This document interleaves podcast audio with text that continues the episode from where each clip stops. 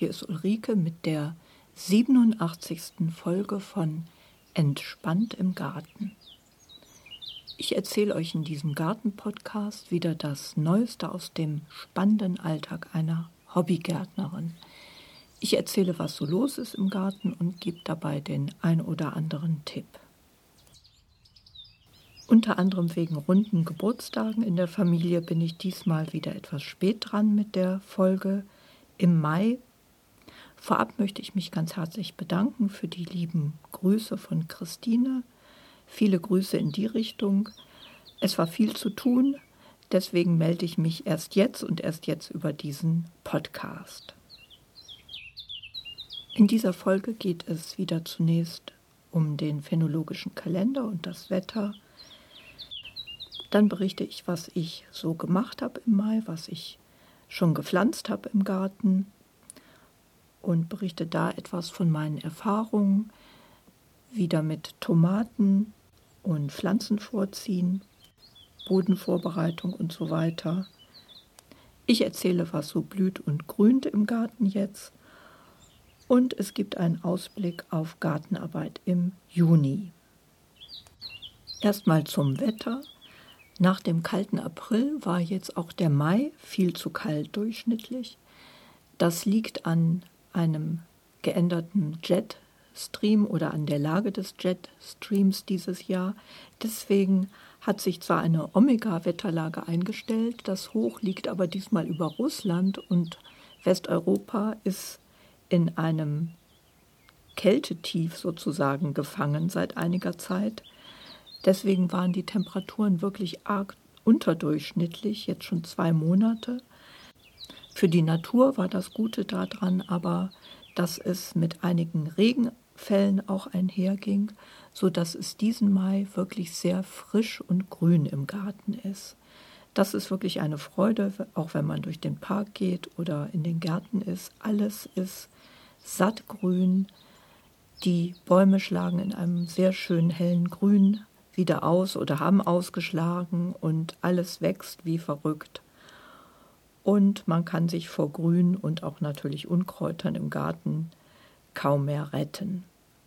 Leider ist der Aufenthalt halt nicht so angenehm, man muss die Sonnenpausen sozusagen abpassen, aber auch da war es möglich, das ein oder andere Stündchen im Garten zu verbringen, wobei man sich dann doch äh, warm anziehen musste, je nachdem. Vom phänologischen Kalender her befinden wir uns heute am 24.05., genau im Übergang vom Vollfrühling zum Frühsommer. Ende des Vollfrühlings wird gekennzeichnet durch die Blüte der Himbeere und des Wiesenfuchsschwanzes und der Beginn des Frühsommers wird gekennzeichnet durch die Blüte des Klatschmohns und durch die Blüte des Holunders.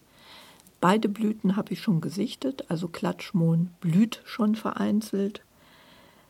Gleichzeitig ist es im phänologischen Kalender jetzt so, dass der eigentlich so ausfällt, wie er vor den letzten fünf Jahren circa ausgefallen ist, bevor sich dieser Trend zur Klimaerwärmung äh, sehr bemerkbar gemacht hat. In den letzten drei, vier Jahren waren es ja teilweise sehr heiße Aprils und teilweise auch Märzphasen zu verzeichnen. Ähm, und deswegen ging da der phänologische Kalender eigentlich immer zwei, drei Wochen vor. Das ist wegen der Kälte jetzt nicht der Fall. Ähm, die Natur ist eher ein bisschen zurück um ein, zwei Wochen. 2019 war das zum Beispiel so. Da war der Mai auch sehr kühl und nass und auch Anfang Juni. Und dann wurde es richtig heiß und trocken.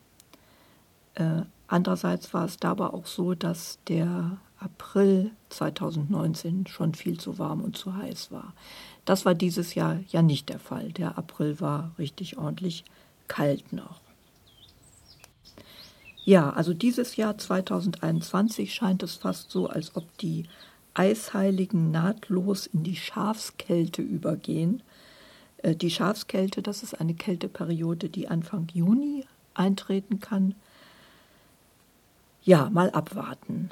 Also im Moment hoffen alle auf wärmere Temperaturen, weil man im Garten noch nicht so richtig sitzen kann. Vor allem in den Abendstunden nicht, da wird es doch recht kalt. Trotzdem blüht es, wie gesagt, wunderschön. Und zwar blühen jetzt im Garten der Flieder, der Flieder, der ist schon fast abgeblüht. Die Pfingstrosen fangen gerade an zu blühen. Es blüht bei mir im Garten auch der Waldscheinmohn, die Ackelei, verschiedene Lichtnelken und auch eine Pechnelke, die ich neu gepflanzt hat, habe. Es blüht die Iris, der Zierlauch und das Hasenglöckchen. Insgesamt ist das so ein, eine schöne Kombi bei mir im Garten, so von Rosa und Blautönen mit diesem hellen Gelb von dem Waldscheinmohn. Also ein sehr hübsches Bild.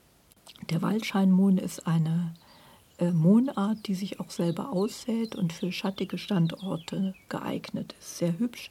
Da setze ich auch ein Bild auf die Webseite, wo gerade eine, eine Hummel sich da in einer Blüte amüsiert.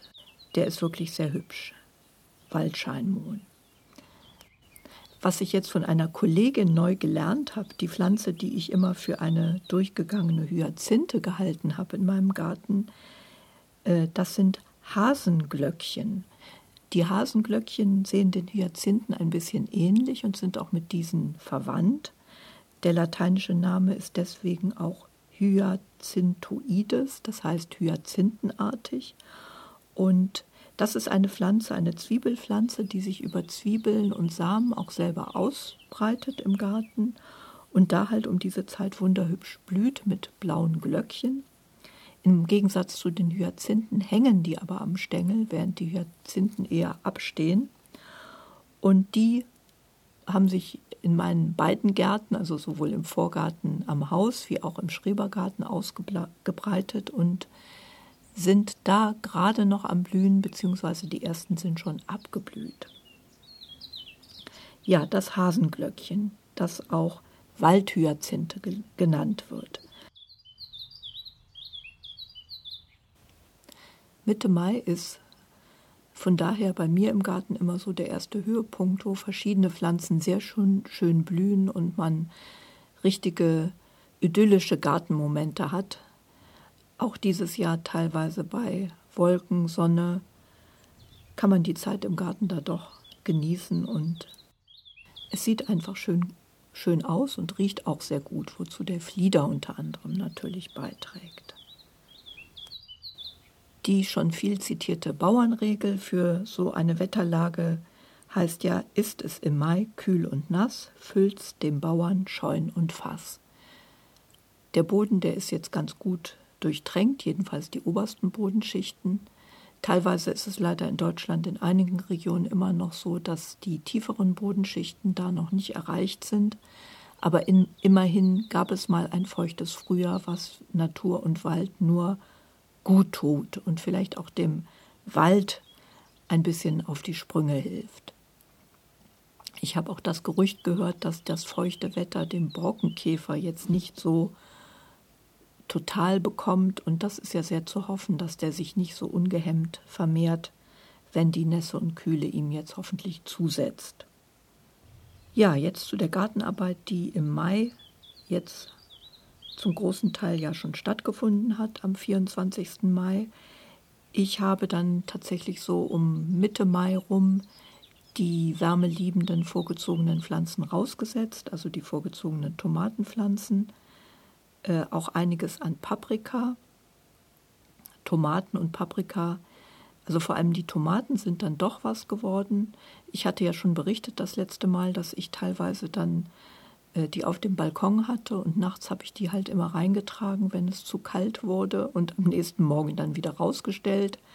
All das war einfacher, weil ich zeitweise ja immer noch im Homeoffice bin. Also dank des Homeoffice konnte man das dann so machen.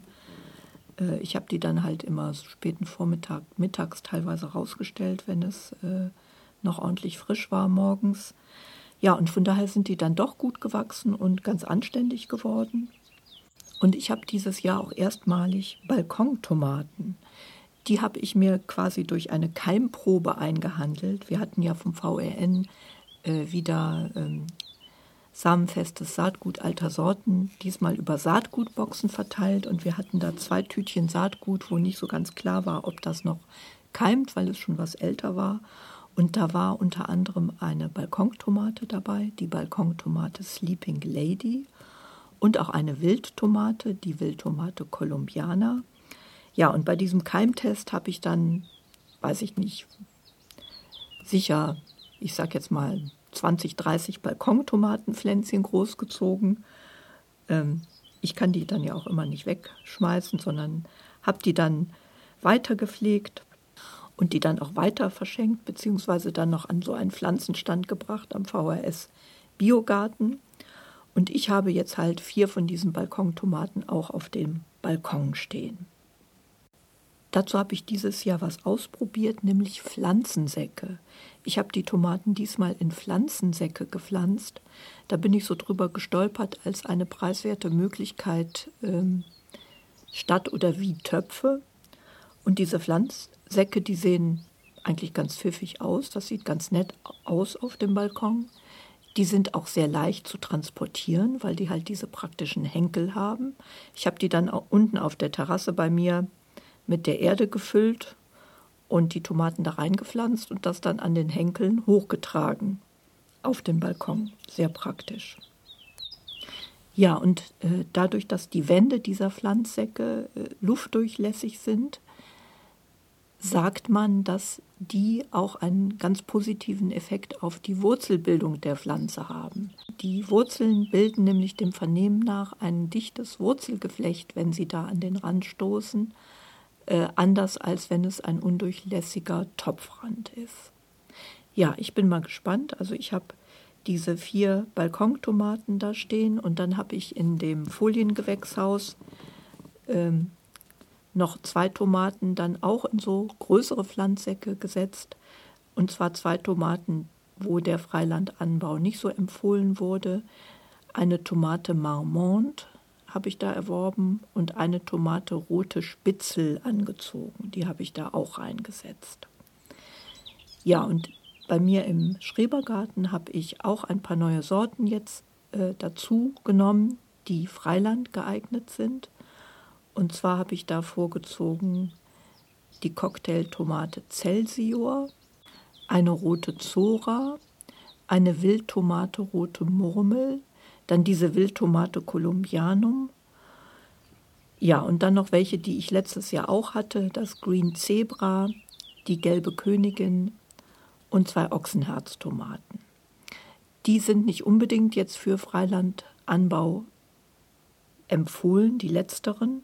Ich hatte ja in den letzten Jahren immer ein Dach darüber, aber dieses Jahr wollte ich mal darauf verzichten, weil das Dach halt im Wind und Sturm immer wieder kaputt ging. Die stehen jetzt also einfach da ohne das Dach, aber mit dem Gerüst, weil das Gerüst, das hat sich schon bewährt, weil man die Pflanzen da ganz einfach dann oben auch anbinden kann.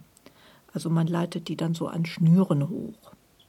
Dazu wollte ich noch bemerken, ich hatte ja letztes Jahr berichtet von dieser Neuanschaffung Tomatenhaken. Das ist so ein Konstrukt, wo man das Seil draufwickelt und das dann nach Bedarf abwickeln kann für die Tomate. Das hat sich bei mir aber nicht wirklich bewährt, weil bei mir die Tomaten doch gar nicht so hoch werden, als dass das wirklich nötig wäre. Das ist vielleicht im Gewächshaus ganz praktisch und empfehlenswert, wenn Tomaten wirklich noch ein bisschen höher wachsen, zwei Meter und ein bisschen plus. Das ist bei mir nicht wirklich der Fall. Von daher komme ich eigentlich mit den Schnüren auch aus. Ich werde also dieses Jahr so eine Kombination da fahren. Am Anfang ein bisschen an Bambusstäben festbinden und dann, wenn sie wirklich äh, größer werden, auch zusätzlich mit den Schnüren an dem Gerüst befestigen, die Tomaten. Ja, und ich hoffe, dass ich dieses Jahr die Erddüngermischung getroffen habe. Die stehen wieder auf äh, dem Beet meinem Tomatenbeet, wo ich immer aufschütte mit einer Erde, die so eine Mischung aus Kompost, Perligran und Pferdemist ist im Grunde. Ja, und ich muss das beobachten. Das ist etwas, das verlangt immer ein bisschen Fingerspitzengefühl. Wenn man Tomaten überdüngt und sie gleichzeitig zu viel wässert, dann hat man schön wässrige Tomaten oder auch vor allem Laub und weniger Tomaten. Und wenn man sie zu wenig düngt, dann kümmern die Pflanzen. Das merkt man aber relativ schnell, weil die Blätter dann so gelblich werden. Und ja, es kann dann noch zu einem Ungleichgewicht kommen. Gerade bei Pferdemist muss man da ein bisschen aufpassen, Äh, da kann man dann aber abhelfen, indem man ein bisschen Kalk ausbringt. Ja, ansonsten haben sich bei mir die Gemüsebeete auch im Lauf des Mais schon fast angefüllt. Ich hatte ja berichtet, dass ich die Kartoffeln Ende März gesteckt hatte. Die sind inzwischen auch gut rausgekommen, zum Glück vom Frost verschont. Zwiebeln, Steckzwiebeln äh, sind auch schon gut angegangen. Ja, und ich habe die Bohnenstangen inzwischen angebracht und auch schon erste vorgezogene Stangenbohnen da dran gepflanzt. Das hatte ich ja auch in den vorherigen Jahren berichtet, dass ich die immer vorziehe, die Bohnen ähm, am Haus bzw. auf dem Balkon, weil die sonst von der Bohnenfliege gefressen werden. Äh, die sind dieses Jahr auch ganz gut angegangen. Ich will da wieder eine neue alte Sorte auch vermehren, und zwar die Sorte Schlachtschwert eine dem Vernehmen nach ganz empfehlenswerte Stangenbohne aus dem Bergischen. Ja, ich bin mal gespannt. Dann habe ich davor Mais ausgesät, Zuckermais, der gut schmeckt und den ich einfach auch sehr dekorativ finde auf dem Beet. Und Salat habe ich gepflanzt dieses Jahr, den venezianischen Pflücksalat. Äh, das ist auch eine alte Sorte, die ich versuchen will auch äh, zu vermehren, also Saatgut zu ziehen. Der soll auch recht gut sein und schossfest. Äh, da habe ich Pflänzchen vorgezogen, die stehen auch schon auf dem Beet. Dann habe ich zwei Zucchini gepflanzt und Zuckererbsen vorgezogen und gepflanzt, die von den Tauben verschont worden sind, aber fast vom Frost dann erwischt worden wären. Ja, und ich habe noch verschiedene Blumen ausgesät, äh, so eher naturnahe Sorten wollte ich noch mal ausprobieren. Ich habe Konrade gesät, Lein habe ich gestern gesät, Kornblumen hatte ich schon gesät.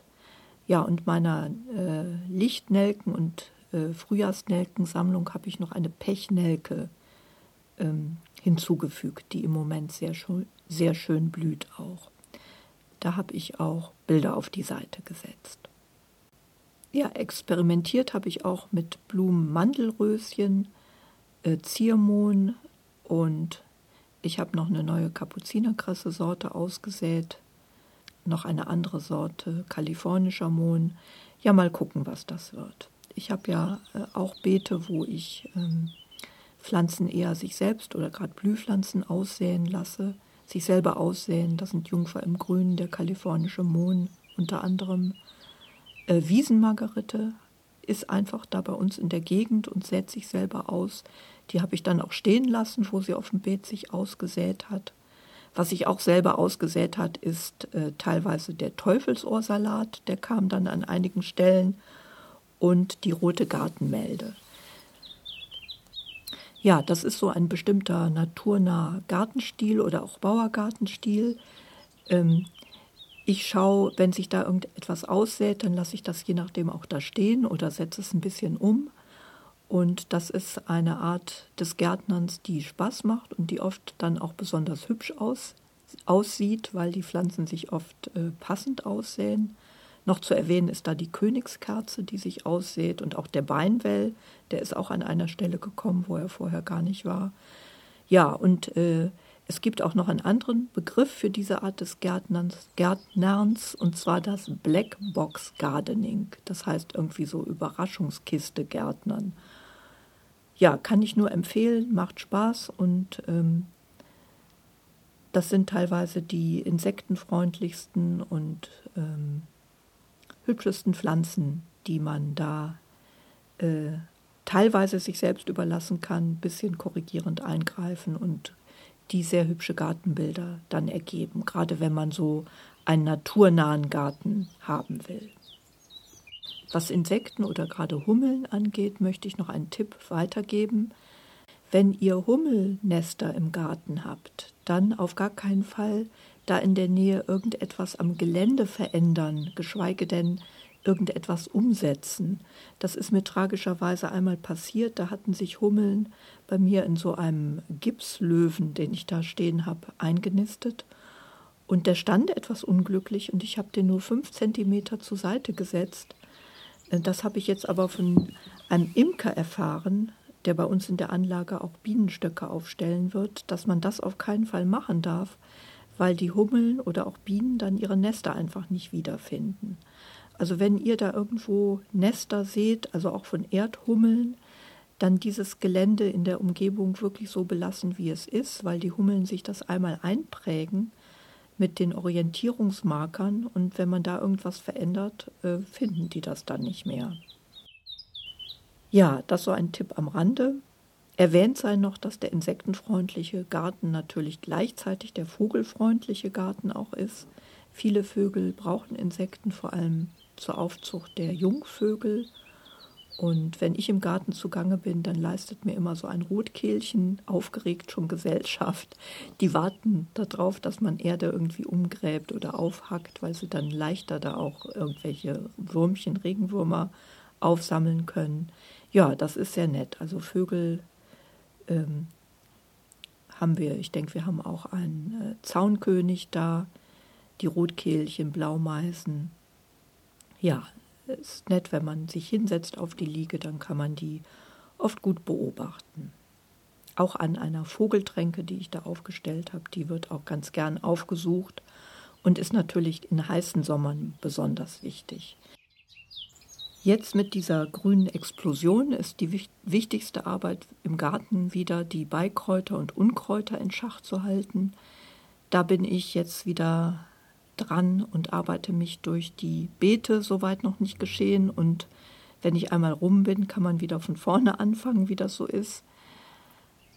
Auch mein Freund, der kriechende Hahnenfuß, hat sich wieder allüberall ausgebreitet. Da war ich also ordentlich beschäftigt, den richtig auszugraben.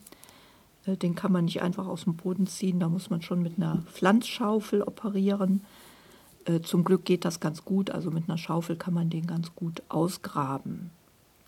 Damit war ich also beschäftigt.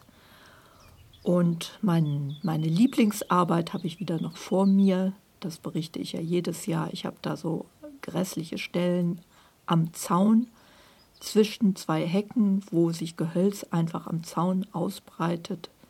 Man kann das nicht richtig entfernen, sondern muss es einfach immer wieder runter und beischneiden. Das steht mir in den nächsten Tagen also bevor. Das will ich noch machen, bevor es zu heiß wird, äh, weil man jetzt ja noch ganz gut mit einer Jacke arbeiten kann. Dann verkratzt man nicht so, wenn man sich da durch das Gestrüpp, wenn man sich da durchs Gestrüpp arbeitet. Ja, jetzt ist die Zeit, wo man eigentlich alles säen kann. Im Moment ist es hier im Rheinland und ich denke in anderen Gegenden in Deutschland auch immer noch so, dass der Boden glaube ich, noch nicht so richtig knallewarm ist. Äh, deswegen habe ich einiges auch später ausgesät wie sonst.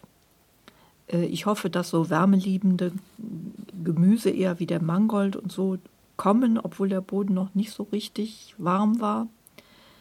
Aber dem Vernehmen nach soll es ja nächste Woche wärmer werden. Ich habe deswegen auch, äh, ich will dieses Jahr auch mal Buschbohnen säen die werde ich jetzt vielleicht erst so nächstes Wochenende sehen, mit der Aussicht auf wärmeres Wetter nächste Woche. Ja, und dann ist bei mir auch, sind die Beete auch schon fast voll. Ich habe noch eine Reihe Möhren gesät zwischen die Zwiebeln. Das passt ja gut zusammen. Mit Dill als Markierungssaat, was auch empfohlen wird. Und dann habe ich selber ähm, mich nochmal daran erinnert, dass ich ja Lauch letztes Jahr hatte. Der ist auch einigermaßen was geworden. Also die ähm, Lauchfliege, oder wie, wie heißt diese Fliege? Es gibt auf jeden Fall einen Schädling, der da Gänge frisst. Äh, das war gar nicht so extrem. Und die Anpflanzung zwischen den Tomaten wird ja empfohlen. Das mache ich dieses Jahr vielleicht auch wieder, wenn ich noch Lauchpflänzchen bekommen kann. Hier noch ein Hinweis, wenn man blühende Zierpflanzen in Gartencentern kauft, da darauf achten, wo die herkommen und fragen, ob die mit Pestiziden behandelt worden sind. Da habe ich äh, über die VEN-Seite bei Facebook einen Link vom BUND geteilt, wo da äh, vor gewarnt wird. Da hat man Tests gemacht und festgestellt, dass 40 Prozent der verkauften Blühpflanzen wie Lavendel und ähnliches, die als besonders insektenfreundlich angepriesen sind, mit Pestiziden behandelt sind. Und das ist natürlich gerade das, was das Insektensterben verursacht. Also da darauf achten, dass die Pflanzen regional sind, dass man, wenn man kann, das vielleicht in Biogärtnereien besorgt, äh, sich zumindest dann beim Gärtner vergewissert oder nachfragt, was da eventuell draufgekippt worden ist. Das fand ich ziemlich erschreckend, weil ich darüber bis jetzt, muss ich zugeben, wenig nachgedacht habe und ja, vielleicht das ein oder andere da rausgesetzt habe, was nicht so toll war im Nachhinein. Aber überwiegend ist es ja in meinem Garten so oder auch in jedem Garten, der äh, langjährig angelegt wird. Man hat ja seine eigenen Stauden, die eben pestizidfrei Jahr für Jahr blühen und ist da eigentlich auf der sicheren Seite. Also ganz überwiegend, bis auf diese Ausreißer, die man dann dummerweise gekauft hat, sind die Pflanzen ja pestizidfrei im Biogarten. Und ich werde jetzt vermehrt darauf achten, ähm, was ich da so kaufe. Ja, also ich habe auch wieder ein schönes Bild gemacht, vor allem von, von dieser Hummel im Waldscheinmohn. Äh, das ist auch eine Freude im Garten, dass man halt diese ganzen Bienen, ähm, Hummeln, Schmetterlinge, Heupferdchen und so weiter beobachten kann, neben den Vögeln. Klar, die Mäuse, die man nicht unbedingt beobachten will. Da habe ich aber den Eindruck, es sind dieses Jahr vielleicht etwas weniger Mäuse zu sehen. Die finden das feuchte Wetter auch nicht so toll. Und was mir auch vor allem im Schrebergarten bis jetzt aufgefallen ist, ich habe wenig Schnecken gesehen. Es ist zwar ziemlich nass, aber ich glaube, die letzten drei trockenen Dürresommern waren nicht so toll für die Schnecken. Das hat vielleicht die Schneckenpopulation doch gelichtet ja, also bis jetzt musste ich kein, keine Salatpflänzchen schützen, da war nichts zu sehen. Selbst die Sonnenblumen waren nicht von Schnecken gefressen. Gut, ich habe jetzt schon so das dumpfe Gefühl, während ich das aufnehme, werden vermutlich die ersten Schnecken zu einem Verwüstungsfeldzug antreten, wie das ja oft so ist. Ja, aber gut, äh, einfach Kulturen beobachten und wenn nötig Gegenmaßnahmen treffen. Ja, ich hatte es schon erwähnt, jetzt kann man halt eigentlich alles an Gemüse und Blumen aussäen. Es sei denn, es ist in der eigenen Region immer noch zu kalt, was ja in einigen Mittelgebirgen durchaus der Fall sein kann.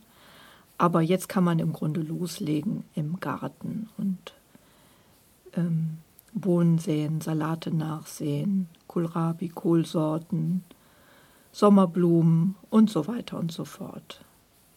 Je nachdem muss man Starkzehrer jetzt auch schon nachdüngen.